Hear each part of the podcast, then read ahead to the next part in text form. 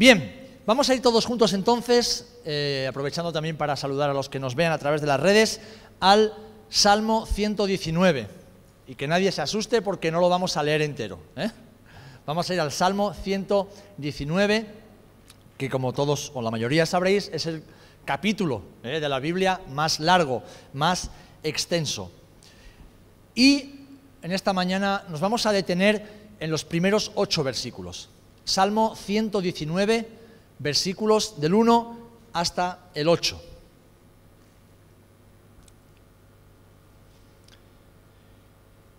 Y leemos así. Bienaventurados los perfectos de camino, los que andan en la ley de Jehová. Bienaventurados los que guardan sus testimonios y con todo el corazón le buscan, pues no hacen iniquidad los que andan en sus caminos. Tú encargaste que sean muy guardados tus mandamientos. Ojalá fuesen ordenados mis caminos para guardar tus estatutos. Entonces no sería yo avergonzado cuando atendiese a todos tus mandamientos. Te alabaré con rectitud de corazón cuando aprendiere tus justos juicios. Tus estatutos guardaré. No me dejes enteramente. Que el Señor bendiga su palabra. Padre, gracias. Gracias por esta lámpara que alumbra nuestro camino. Tu palabra es una lámpara que alumbra nuestro caminar cada día. Así que a ella acudimos con humildad, pero con fe, sabiendo que tú tienes palabra de vida para cada uno de tus hijos en esta mañana. Te rogamos que tu Espíritu Santo abra los ojos de nuestro entendimiento, alumbre, Señor, nuestra capacidad de comprensión y sobre todo que nuestro espíritu esté despierto, sensible y receptivo a lo que tu palabra nos quiere decir. En el nombre de Jesús. Amén y amén. Amén. Cuando vean el título, tal vez alguien se extrañe y diga, mm, ¿de qué va esta cosa hoy? Actualiza tu software para estar conectado, siempre conectado. Actualizado y conectado. Vale, alguien dirá, bueno, ¿y qué es un software? La gente joven, más o menos, pues está familiarizada con esa terminología, los que trabajan con ordenadores, informática o aplicaciones informáticas también. Pero resumiéndolo muy fácilmente, muy sencillamente, para los que somos neófitos como yo, que no entendemos mucho, el software de un ordenador o un dispositivo informático es ese programa o esos programas invisibles, intangibles, que no son físicos, que hacen que lo que sí vemos, sea un portátil, un móvil, una tablet o, un ordenador, funcione. Es decir, lo invisible, el programa invisible que hace que lo visible funcione. Que los aparatos que hay dentro del dispositivo funcionen. Hacen que tengan lógica y que las operaciones que luego realicen tengan un sentido y cumplan el propósito para el cual se creó ese dispositivo. Y bien, ¿qué tiene que ver esto con el Salmo 119? Hemos leído en el Salmo 119, en los primeros versículos, y podemos leerlo a lo largo de todo el Salmo, que hay algo, hay algo que destaca sobremanera, y es la palabra del Señor como una guía, una luz, una lámpara que Dios nos ha dado para conocerlo, hacer su voluntad y ser bienaventurados, es decir, doblemente felices. ¿Cuántos queremos ser felices en la vida? ¿Cuántos queremos ser doblemente felices? Una doble felicidad. Bueno, pues la Biblia nos enseña que esta felicidad o doble felicidad, bienaventuranza, solamente se puede alcanzar conociendo la palabra de Dios y poniéndola por obra en nuestras vidas. ¿Por qué? Porque como bien estamos reflexionando en este tiempo, en este año, el Señor Jesús nos ha llamado a una vida sobrenatural no una vida mediocre y común como la de muchos seres humanos, sino una vida sobrenatural. Y esta vida solamente es posible vivirla cuando lo hacemos en su voluntad, cuando vivimos de acuerdo al propósito del Señor. Ahora, ¿cómo se puede hacer la voluntad de Dios? Conociéndola. ¿Y dónde conocemos la voluntad del Señor? En su palabra.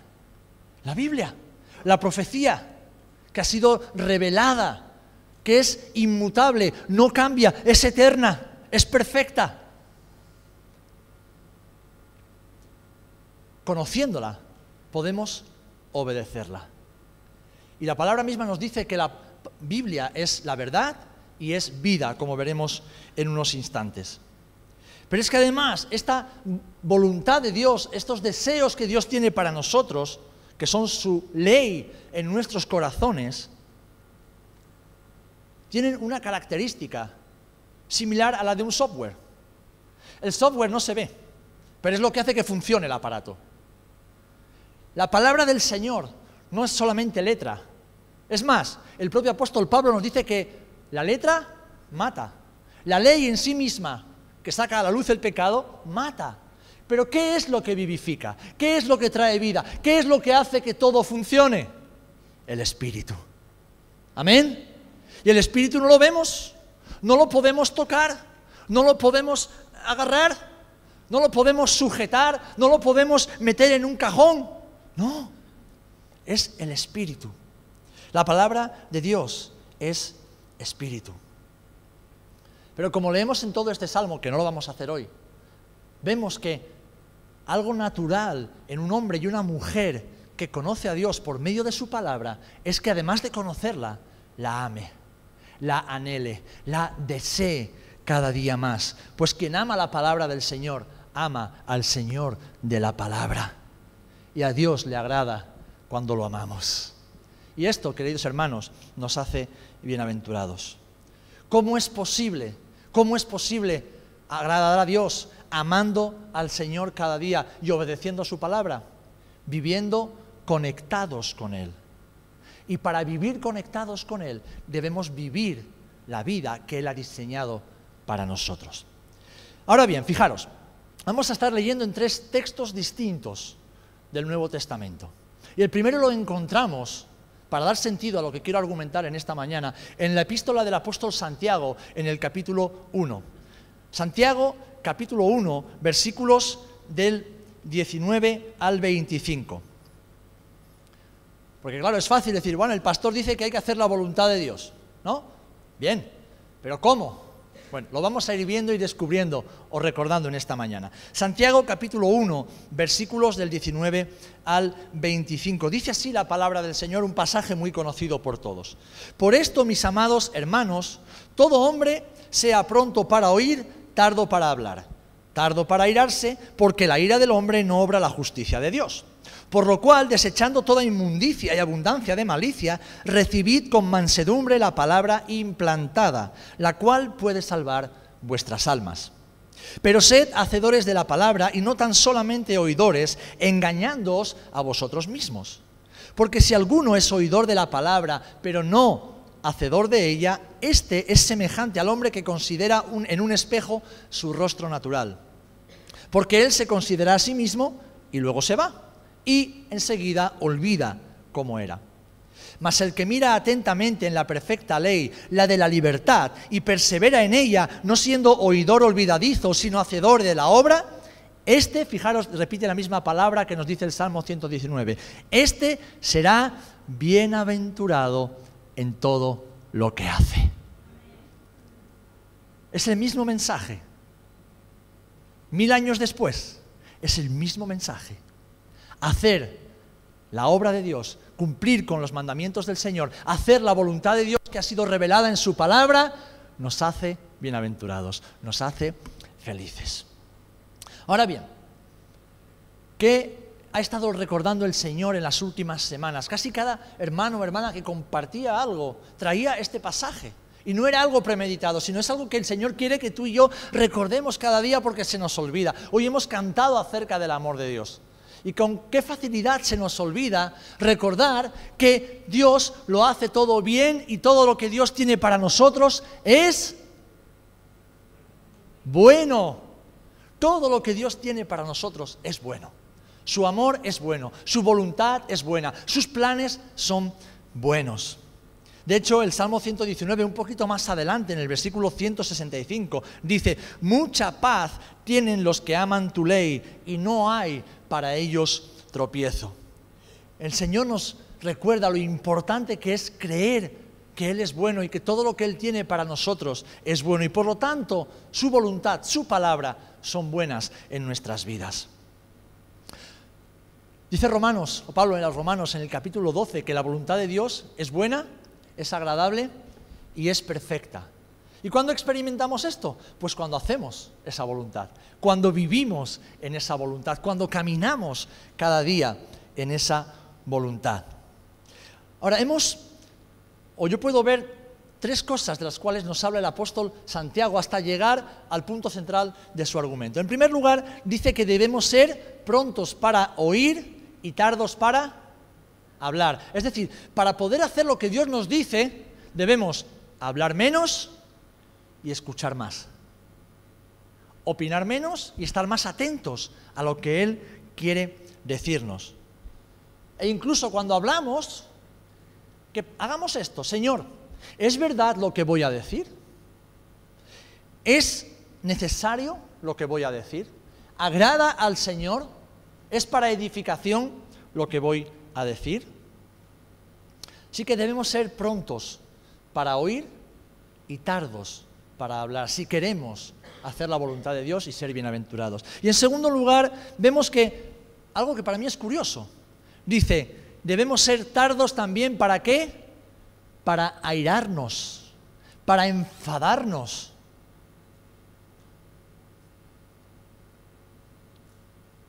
¿Con qué facilidad nos enfadamos en ocasiones, verdad? ¿Con qué facilidad perdemos los estribos?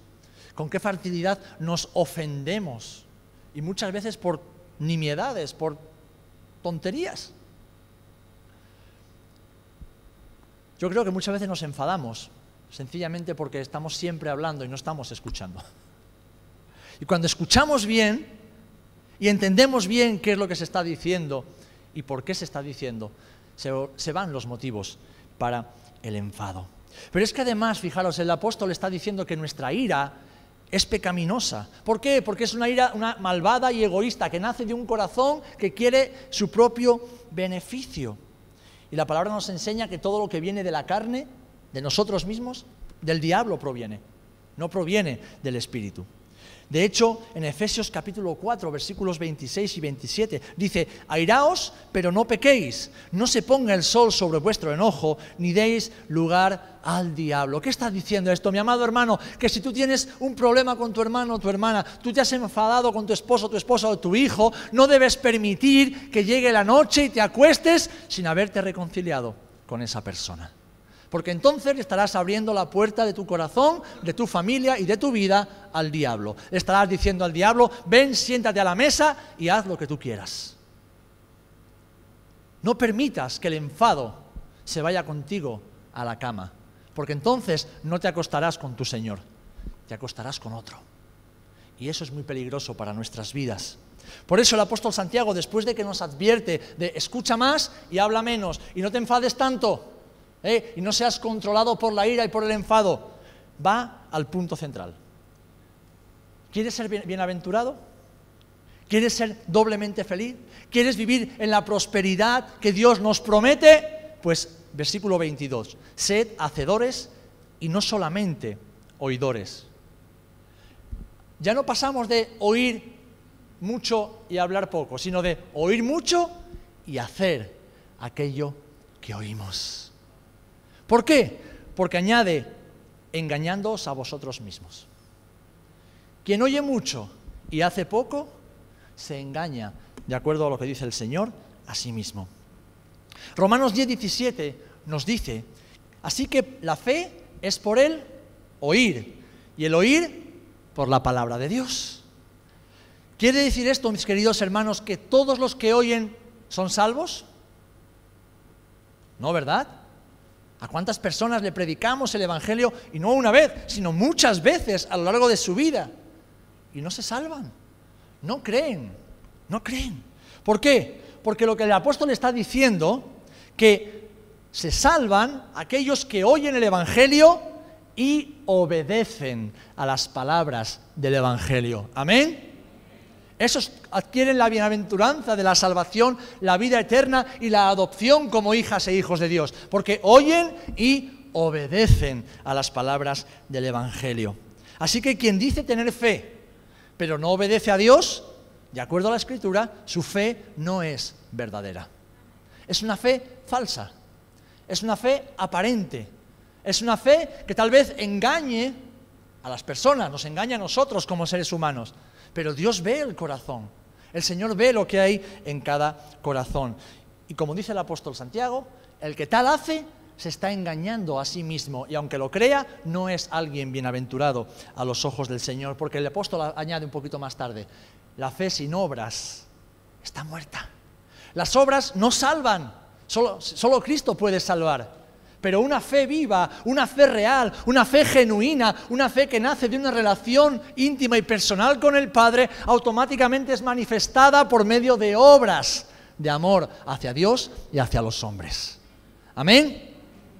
Aquí, así que aquí me surgen algunas preguntas, ¿vale? Después de, ¿cómo? No todo el mundo se salva, ¿por qué? Porque aunque oyen, no todos creen y no todos obedecen.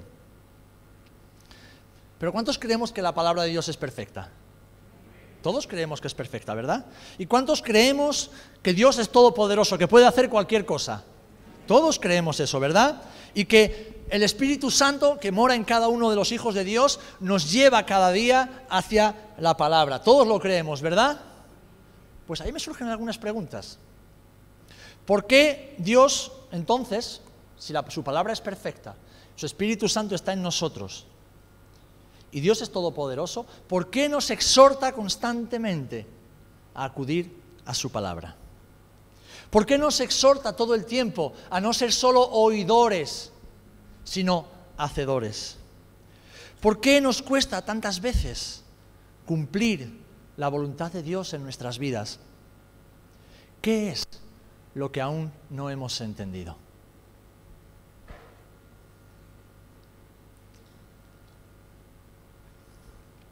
Juan capítulo 6, versículo 63.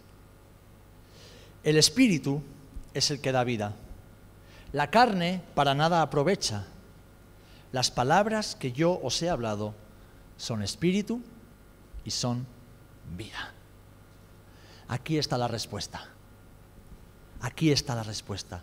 Su palabra es espíritu y es vida. ¿Por qué?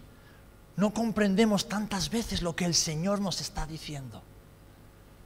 ¿Por qué nos cuesta tantas veces discernir qué es lo que el Señor está queriendo decirnos por medio de su palabra? ¿Por qué nos cuesta en ocasiones incluso ser obedientes, incluso cuando ya hemos comprendido? Aquí está la respuesta. Y tiene que ver con el software que debemos mantener siempre actualizado. Aquello que no se ve, pero que hace funcionar todo lo que se ve. Hermanos, hermanas, de acuerdo a la escritura, Dios es espíritu y el hombre solo puede relacionarse con él por medio del espíritu. Dios es espíritu y a él solamente podemos escucharlo por medio del espíritu. Dios es espíritu y a Dios solo podemos adorarlo como Juan le enseñó a la mujer samaritana en espíritu y en verdad. Es decir, hermanos, hermanas, solo podemos funcionar en las cosas espirituales por medio del Espíritu. Solo podemos tocar, palpar, solamente podemos alcanzar las cosas espirituales de Dios que es Espíritu por medio del Espíritu. Y ahí yo creo que es donde está el problema muchas veces, que tenemos el software desactualizado. Es decir, que estamos queriendo tocar a Dios, entender a Dios, conocer a Dios y hacer la voluntad de Dios, no en el Espíritu, a nuestra manera, como veremos a continuación, con las emociones, con el raciocinio, con la lógica, con nuestras fuerzas, con nuestra propia religiosidad. Y déjenme decirles que no funciona. No funciona, no podemos, es imposible. Dios que es espíritu, habla el lenguaje del espíritu. Y para poder entenderlo, tú y yo tenemos que estar actualizados con ese lenguaje. Tenemos que comprender el lenguaje del Espíritu que Dios ha puesto en nosotros y al cual le ha dado vida. ¿Y saben cómo Dios hace eso? Regenerando nuestro espíritu. ¿Han escuchado esta terminología? Regeneración espiritual. Es muy común en la teología de Pablo.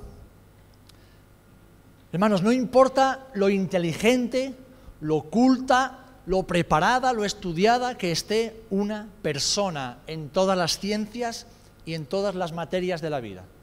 El ser humano, si no ha sido regenerado por el Espíritu Santo de Dios, nunca podrá comprender lo que Dios dice en su palabra. Amén. No importa las carreras universitarias, no importa los años que incluso haya estudiado teología, si ese hombre o esa mujer no ha sido regenerado, es decir, no ha nacido de nuevo en Cristo, no podrá jamás entender lo que Dios dice a través de su palabra. Y por lo tanto no podrá hacer la voluntad de Dios y de consecuencia nunca será un hombre o una mujer bienaventurado. Es un hombre o una mujer con muchas capacidades humanas, pero que está desactualizado. No habla y no entiende el lenguaje que hace que las cosas funcionen, que hacen que nuestra vida sea una vida sobrenatural. Hermanos, hermanas, hay que estudiar, hay que formarse, hay que aprender. Esto es importante, esto es necesario. A Dios le honra cuando lo hacemos y lo hacemos con una actitud correcta, pero ni el talento ni la investigación son útiles para entender la palabra del Señor y hacer su voluntad si no hemos nacido de nuevo. Si Cristo no ha nacido en nuestros corazones por el Espíritu Santo y nuestro espíritu ha sido regenerado en Él, nunca podremos entender lo que Dios nos dice por medio de su palabra. De hecho, Tito, capítulo 3, 4 y 5, dice así. Dios nos salvó no por obras de justicia que nosotros hubiéramos hecho, sino por su misericordia, por el lavamiento de la regeneración y por la renovación en el Espíritu Santo.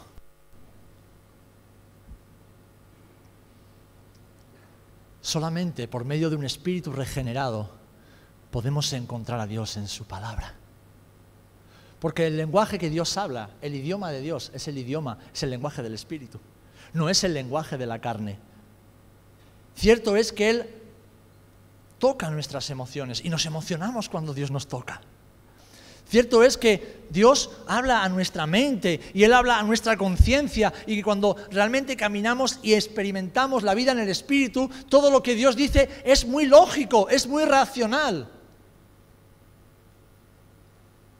Pero solamente por medio del lenguaje del Espíritu, de ese software que no se ve, eso que no se puede tocar, que no se puede palpar, que no se puede medir, Solamente por medio de ese lenguaje es que tú y yo podemos conocer lo que Dios nos dice en su palabra, hacer su voluntad y ser bienaventuradas y bienaventurados. Amén.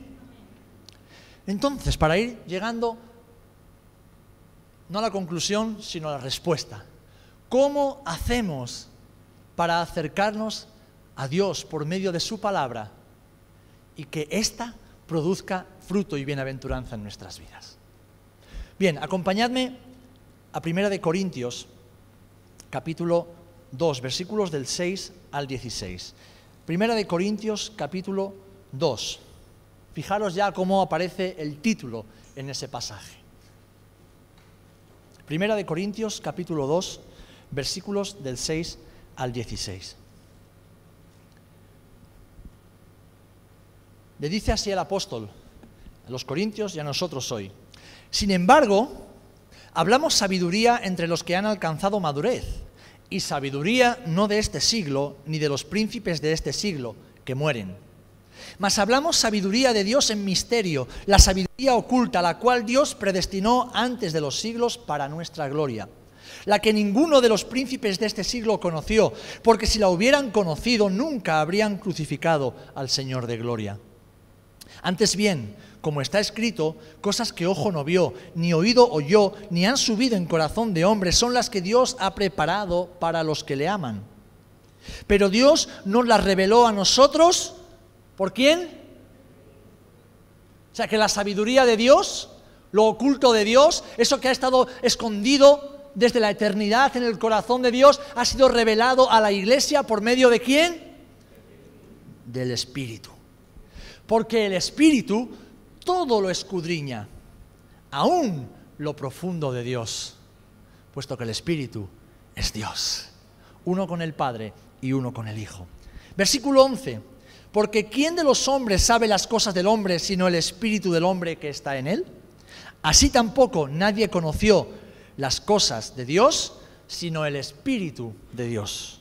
Y nosotros no hemos recibido el Espíritu del mundo, sino el que proviene de Dios, para que sepamos lo que Dios nos ha concedido, lo cual también hablamos, no con palabras enseñadas por sabiduría humana, sino con las que enseña el Espíritu, acomodando lo espiritual a lo espiritual. Porque el hombre natural no percibe las cosas que son del Espíritu de Dios, porque para él son locura y no las puede entender porque se han de discernir espiritualmente. En cambio, el espiritual juzga todas las cosas, pero él no es juzgado de nadie. Porque ¿quién conoció la mente del Señor? ¿Quién le instruirá? Qué gloriosa declaración. Mas nosotros tenemos la mente de Cristo. Qué maravilla. Tenemos la mente de Cristo. La respuesta, ¿cómo podemos entender a Dios? Primero, nacer de nuevo, ser regenerados por el Espíritu Santo, aprender su lenguaje, no por estudios ni capacidad humana, sino como un regalo que Dios nos da con la salvación. Y después, punto número tres, Dani, acomodando lo espiritual a lo espiritual. ¿Alguna vez han hablado ustedes con alguien y tenían la sensación de estar hablando con una pared? ¿Con una piedra? ¿Con un tronco? dice, bueno, pero si esta persona tiene oídos, o por lo menos tiene orejas, esta persona tiene boca, tiene ojos, tiene una nariz, habla, o sea que se supone que tiene un cerebro dentro, está vivo, o sea que el corazón tiene que estar latiendo. Hablamos el mismo lenguaje, el mismo idioma, castellano, inglés, eh, italiano, lo que sea. Y te da la sensación de que tienes una pared delante que no se está enterando absolutamente de nada. dices, tú no estás entendiendo nada. Y mira que se lo ponemos fácil, que usamos palabras sencillas, que son las palabras del Evangelio. Mira que usamos palabras claras, que son las palabras que Jesús nos enseñó a nosotros, pero no entienden. Y no es porque sean tontos, no es porque sean incultos, sencillamente no hablan el lenguaje de Dios, no hablan el lenguaje del reino. Son hombres y mujeres naturales, el hombre natural que no discierne las cosas del Espíritu. Y tal vez aquí alguien se esté sintiendo un poquito incómodo, lo cual es mi intención y diga, oye, yo nací ya, y cuando hablo de nacer, nací de nuevo, ¿eh? nací en Cristo hace muchos años. El Señor me salvó hace mucho tiempo, pero me cuesta entender lo que Dios me dice. Si te pasa eso, estás desactualizado, estás desactualizada. Tienes el software viejo un software que hace que no, que no funcione el aparato, que no hace que tu vida vaya, que no hace ¿eh? que las aplicaciones que Dios ha instalado en tu vida funcionen correctamente y des el fruto para el cual Dios te ha diseñado. Y la respuesta a tu pregunta y a la mía, ¿eh? que me la hago también, es precisamente el versículo 13 de este pasaje que hemos leído, acomodando lo espiritual a lo espiritual. Es decir, comunicando las cosas espirituales, que es la palabra de Dios, la verdad de Dios, la voluntad de Dios, de forma espiritual a los espirituales. No a los, como veremos ahora, carnales, es decir, los que caminan en la carne, sino a los que caminan en el espíritu. ¿Quiénes son los carnales de los que habla Pablo en la epístola a los romanos? Porque aquí vemos una distinción, el hombre espiritual, el hombre natural y el hombre carnal. Cuando hablo de hombre también digo mujeres, ¿eh, hermanas. ¿eh? El hombre y la mujer espiritual, el hombre y la mujer carnal y el hombre y la mujer natural. Bueno, de acuerdo a la escritura, el hombre y la mujer espiritual es aquel que ha nacido de nuevo en Cristo, aquel que ha sido regenerado por el Espíritu en su hombre y mujer interior. Una nueva vida, una nueva criatura. Segunda de Corintios 5, 17. El hombre natural o la mujer natural es aquella que todavía no ha nacido de nuevo. Aquel hombre o aquella mujer que todavía no ha sido regenerado, no ha regenerado, ha escuchado la palabra, pero esa palabra aún no ha producido fruto de salvación en su vida. Y el hombre o la mujer carnal de la que nos habla Pablo en diferentes epístolas, y no solamente Pablo, es el hombre y la mujer que habiendo nacido de nuevo en algún momento de su vida y su caminar, no camina por el Espíritu, no camina en el Espíritu, sino camina en su carne, en sus emociones, en sus sentidos, en su lógica, en su raciocinio, en sus propios caminos. Pastor, ¿me está usted diciendo yo que llevo tantos años en la iglesia, yo que me he tragado tantas predicaciones y que no me pierdo ni un solo culto, ¿me está usted diciendo que no soy espiritual? Yo no, lo dice la Biblia. Lo dice la Biblia. Y fijaros, tenemos un ejemplo muy claro en esta misma epístola a los Corintios. ¿Quiénes eran los Corintios? Pues una iglesia que el propio apóstol Pablo había fundado, Pablo, no yo, que soy un paquete, sino Pablo, una iglesia grande, una iglesia con muchos dones espirituales, pero una iglesia conformada por hermanos y hermanas inmaduros, carnales, revoltosos, rebeldes. Una iglesia de hombres y mujeres que aun habiendo nacido de nuevo, no caminaban en el Espíritu. Es decir, estaban completamente desactualizados. Por eso entre ellos había pleitos, había divisiones, había inmoralidad sexual, había egoísmo, había desorden, había un montón de cosas. Y Pablo los tiene que confrontar. Eran como muchos de nosotros hoy día, buenos griegos. Saben que el pensamiento occidental es el pensamiento griego, ¿eh? la lógica y la razón. El pensamiento oriental es el pensamiento místico, ¿eh? lo que se filtra por las cosas que no se ven. Y aunque no se puedan entender, se aceptan por fe. Qué curioso que Jesús nació en Oriente y no nació en Occidente. A ellos, como buenos griegos, aun nacidos de nuevo, les gustaban los grandes discursos, llenos de argumentos empíricos, que demostraban las cosas de Dios. Es decir, querían conocer a Dios por medio de la lógica y la razón. Y querían vivir su vida de acuerdo a esa lógica y esa razón. Pero claro, no se daban cuenta o no se acordaban de que venían de un mundo perdido, de un mundo de pecado. Y tristemente, al no caminar en el Espíritu, al no vivir en el Espíritu, habían pasado de ser hombres y mujeres naturales a hombres y mujeres espirituales que de repente se convirtieron en hombres y mujeres carnales. Una iglesia grande, pero una iglesia de hombres y mujeres carnales. Porque la Biblia hace distinción. Y aquí yo quiero que tú encuentres la respuesta para ti. Porque como te decía al principio, Dios te ha diseñado para vivir una vida sobrenatural. Amén. ¿Cuántos lo creemos? Una vida donde lo sobrenatural de Dios se convierte en lo natural en nuestras vidas, en, en, las cosas sencillas, en las cosas diarias, en las cosas cotidianas donde somos hombres y mujeres que cada día conocen más a su Señor, cada día agradan más a su Señor y cada día traen más fruto de gloria y de honra para su Señor. Esa es la vida sobrenatural que Dios tiene para nosotros. Pero tenemos que encontrar respuestas, como decíamos y leíamos en este pasaje, porque ¿qué discierne lo interior del hombre, lo íntimo de cada hombre? El espíritu del hombre. Es ahí. La semana pasada exponíamos acerca de Saúl. Todos tenemos un Saúl dentro a quien debemos derrotar y acabar con él para alcanzar las promesas de Dios. Es dentro, es aquí en las intenciones de nuestro corazón donde Dios ve, donde Dios trabaja y donde Dios quiere hacer algo nuevo y glorioso para su honra. Así que la iglesia está compuesta por diferentes tipos de personas, la de Corinto y la nuestra, y cualquier iglesia, cualquier comunidad de creyentes. Y en ellas encontramos, como dice la Biblia, al hombre o la mujer anímico o psíquico. ¿Quién es este? Bueno, el hombre y la mujer que solamente posee las facultades del alma. Es decir, lo filtra todo por las emociones. El culto de hoy ha ido fatal. Es que no he sentido nada. Es que no me he emocionado. Es que hoy, Juan, no me has hecho llorar en alabanza. Bueno, sí, cuando has desafinado me han dado ganas de llorar, pero... Es que no he sentido nada.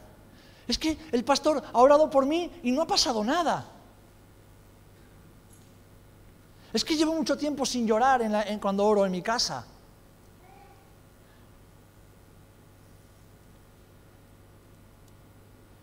Esta es una persona que no ha sido regenerada por el Espíritu de Dios y por lo tanto no tiene un espíritu regenerado y no discierne a Dios, no entiende a Dios, no se comunica con Dios. Habla y habla y habla. Ay Señor, ayúdame. Ay Señor, hazme. Ay Señor, dame. Ay Señor, sáname. Ay Señor, cuídame. Ay Señor, dame. Pero eso no llega nunca al Dios de los cielos, porque ese no es el lenguaje del Espíritu. Es una persona que pretende acercarse a la palabra del Señor y hacer la voluntad de Dios a través de las emociones o del intelecto o de la razón. Y no entiende lo que Dios le dice. Porque para que la Biblia y la voluntad de Dios, que es buena, perfecta y agradable para ti y para mí, se convierta en lo más lógico y racional para nuestras vidas, tenemos que discernirla en el Espíritu. Sabiendo que es un camino de fe, de que no tenemos que saberlo todo, ni entenderlo todo, ni tenerlo todo bien atado, no, solamente como hemos cantado, saber que nuestra vida está en Cristo y que estamos confiados y seguros en Él. Amén. Y de que aunque yo no entienda lo que el Señor me está pidiendo o diciendo, da igual. Él es el Dios omnisciente, ilimitado, Él sí entiende, Él sí sabe, Él sí conoce. Y Él no pretende que tú y yo comprendamos, Él quiere que tú y yo obedezcamos. Pero el hombre y la mujer, que lo filtra todo por las emociones y la lógica, la psique, no entiende el lenguaje de Dios, está desactualizado.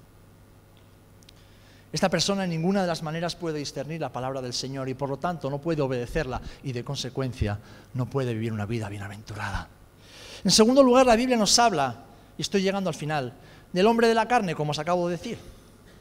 Aquel que en algún momento Dios le dio vida. Dios le dio vida a ese hombre, a esa mujer. Pero, como dice el apóstol Pablo, y leeremos después en, Romanos 8, no anda según el Espíritu, sino según su carne. Ha sido regenerado en un momento puntual de su vida, pero no se somete al gobierno del Espíritu ni le permite a éste tomar control de su vida. Y creo que todos en algún momento hemos vivido así, ¿verdad o no es verdad? Todos en algún momento después de haber conocido a Jesús, le hemos dicho a Jesús, para, ahora voy a hacer lo que yo quiera. Y ahora voy a ir donde yo quiera. Conscientemente lo hemos hecho, sabiendo que era desobedecer al Señor, y hemos caminado en la carne. Y tristemente hemos pagado las consecuencias de, de esa decisión. Pero gloria a Dios, que Él ha sido misericordioso y nos ha traído de nuevo junto a Él. Amén. Es el hombre al cual esta palabra que hemos leído le llama carnal. Y esta persona suele ser una persona, un hermano, una hermana con un conocimiento muy limitado de la palabra, porque solamente puede tomar leche espiritual. Cuando el Señor le quiere dar un poquito de carne para tomar fuerzas, crecer e ir más allá, se atraganta. Y hermanos, hermanas, esta no es la voluntad de Dios. La voluntad de Dios es que todos y cada uno de nosotros crezcamos cada día hasta alcanzar la estatura del varón perfecto que es Jesucristo. Eso es lo que Dios quiere para tu vida y para mi vida, porque no hay vida más sobrenatural, ni más gloriosa, ni más maravillosa. Y como decía Cristina, no hay vida más bella que la vida que Jesús nos ofrece. Y para eso tenemos que ir al tercer tipo de persona, el hombre que Dios ha diseñado para ti y para mí, una persona espiritual. Es decir, aquel hombre y mujer que tiene al Espíritu de Dios, que actúa bajo el poder y la guía del Espíritu de Dios y que se sujeta a los principios del Espíritu de Dios en su vida. Amén. Eso es lo que Dios tiene en mente y en corazón cuando piensa en ti y piensa en mí. Un hombre o una mujer que ha recibido el Espíritu de Dios para que pueda vivir siendo guiado, dirigido, inspirado, potenciado por el Espíritu de Dios. Y así sujetarse a esos principios que Dios ha establecido en su palabra y haciéndolo alcance la doble felicidad, la bienaventuranza. Y con esta bienaventuranza, la voluntad de Dios agradable y perfecta para dar fruto de gloria para nuestro Señor.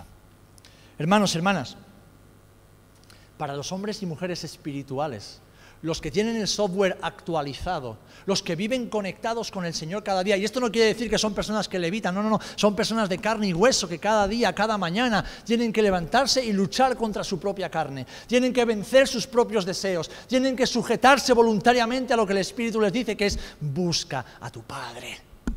Párate y escucha la voz de tu Padre.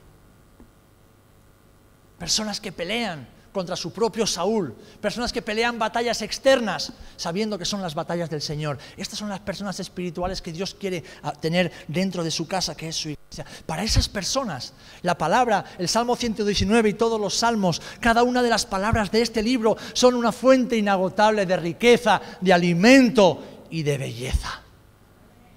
Son la verdad que nos hace libres, completamente libres para vivir en la voluntad de nuestro Señor. Personas bienaventuradas que prosperan en su camino, porque como tantas veces hemos leído, citando las palabras del apóstol Pablo, personas que dicen, ya no vivo yo, ya no vivo yo, ya no vivo yo en la carne, porque lo que vivo lo vivo en la fe, en el Hijo de Dios. Ya no vivo yo, es Cristo que vive en mí. Y la vida, de Cristo es una vida en el Espíritu. Es una vida conectada todo el tiempo con la fuente de la vida, que es el Padre.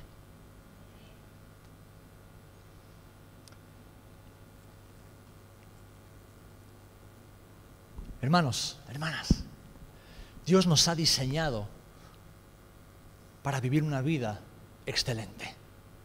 No exenta de problemas y dificultades, pero excelente una vida con las bienaventuranzas y promesas que Él nos da en su palabra. Pero para ello, para vivir esa vida, tenemos que hablar el lenguaje del cielo, que es el lenguaje del Espíritu. Y tenemos que prestar atención a lo que el Señor nos dice, dejando de un lado ya el infantilismo, la inmadurez, la leche espiritual y anhelando, como hijos amados, esa carne, ese buen sustento que Dios tiene para cada uno de nosotros viviendo como lo que somos. Y antes Juan decía y proclamaba y preguntaba, guiado por el Espíritu, ¿cuántos somos hijos de Dios? Y muchos gritábamos, amén, yo. Pues vivamos como lo que somos, hijas e hijos de Dios. Regenerados y nacidos de nuevo, regenerados por el Espíritu de Dios. Dice Romanos capítulo 8, no lo vamos a leer, pero os lo dejo como tarea, Romanos 8 del 1 al 16 una de las cosas que dice es que los que son de la carne andan conforme a los designios de la carne, pero los que son del Espíritu, conforme al Espíritu. Porque a la carne ya no le debemos nada. Hermano, hermana, a la carne no le debes nada. A tu cuerpo, a tus deseos, a tus pasiones, a tus ambiciones, no le debes nada. Se lo debemos todo al Señor y Dios de la gloria. Todo se lo debemos a Él. Así que vivamos en el Espíritu ese espíritu de vida, ese Espíritu Santo que nos conduce a la voluntad de Dios que está en su palabra. Y su palabra es la verdad. Y esa verdad es una voluntad perfecta y agradable para tu vida y para mi vida. Seamos hacedores de aquello que hemos aprendido en la palabra del Señor seamos hacedores de aquello que conocemos. Y como ayer compartía con Benji mientras charlábamos de diferentes cosas, ¿cómo es posible que pueda vivir esta vida si no entiendo ni siquiera a veces por qué la vivo? Y nuestra reflexión y conclusión era, porque yo sé en quién he creído. No lo veo con mis ojos, no lo palpo con mis manos, es algo invisible o alguien invisible para mis sentidos, pero yo sé en quién he creído. Como decía Job, yo sé que mi redentor vive. Yo sé quién es Jesús de Nazaret. Yo sé quién es el Dios de los cielos. Yo sé quién es aquel que me ha salvado, que ha hecho algo nuevo, completamente nuevo en mi vida, que me ha comprado con el precio de la sangre de Jesús. Yo sé quién es ese hombre. Yo, sé quién es el Galileo. Aquel que ha sido despreciado y sigue siendo despreciado por millones, pero que un día vendrá y se sentará en su trono en la ciudad santa de Jerusalén para juzgar a todas las naciones. Y un día toda lengua confesará que ese a quien tú y yo conocemos es el Rey de Reyes y Señor de Señores. Y un día el mundo entero estará sujeto bajo sus pies y Él con su vara de poder impartirá justicia a todas las naciones. Entonces no comprendo tantas cosas, mi amado hermano y hermana, no entiendo tantas cosas del Señor, pero yo sé en quién he creído. Y yo quiero hablar su lenguaje. Yo no quiero quedarme desactualizado. Yo quiero estar cada día conectado a la fuente que me da vida. Y Dios quiere que tú estés conectada y conectado a esa fuente. Así que, mis amados, seamos hacedores para conocer, para ser hallados en Él y para hacer su voluntad. Porque esta Esta es la voluntad perfecta de Dios para nosotros, una vida sobrenatural, viviendo en el Espíritu, viviendo en el Espíritu, hablando en el Espíritu, caminando en el Espíritu, orando en el Espíritu, cantando en el Espíritu, sirviendo en el Espíritu, siendo padres y madres en el Espíritu, siendo hijos en el Espíritu, siendo trabajadores en la empresa, el lugar donde Dios nos haya puesto, en el Espíritu, estudiantes en el Espíritu. Esa es la vida sobrenatural. Últimamente me repiten constantemente, Pastor, ¿por qué lo pones tan, o por qué lo hablas tan fácil? Dices que Dios te habla. Y digo, ¿a ti no? Yo no entiendo a Dios, no sé lo que Dios me está diciendo. Y digo, pues te voy a dar dos consejos. Son consejos que comparto con cada uno de vosotros. Párate, párate que vas siempre con prisa. Párate que vas siempre con algo que hacer. Párate. Y después, pídele al Señor que te enseñe su lenguaje, que te enseñe su idioma. Dios te va a hablar a través, en primer lugar, de su palabra. Esto es infalible. Es de la única de la que te puedes fiar. Pero el Señor te va a hablar también por medio del Espíritu, además de a través de la palabra, te va a hablar en lo profundo de tu corazón. Te va a hablar en la conciencia también. Te va a hablar a través de circunstancias y de personas que el Señor pone en tu camino. Ahora, solamente cuando hablamos el lenguaje del Espíritu, cuando actualizamos nuestro software, es decir, morimos a nosotros mismos y nacemos o dejamos de hacer lo que hacíamos y vivir lo que vivíamos y pensar como pensábamos para abrazar la vida de Jesús, entonces hablamos el lenguaje de Jesús, que es el lenguaje del Espíritu. Y es bien sencillo, mis amados. Jesús no vino para ponernoslo difícil. El lenguaje de Jesús es bien sencillo.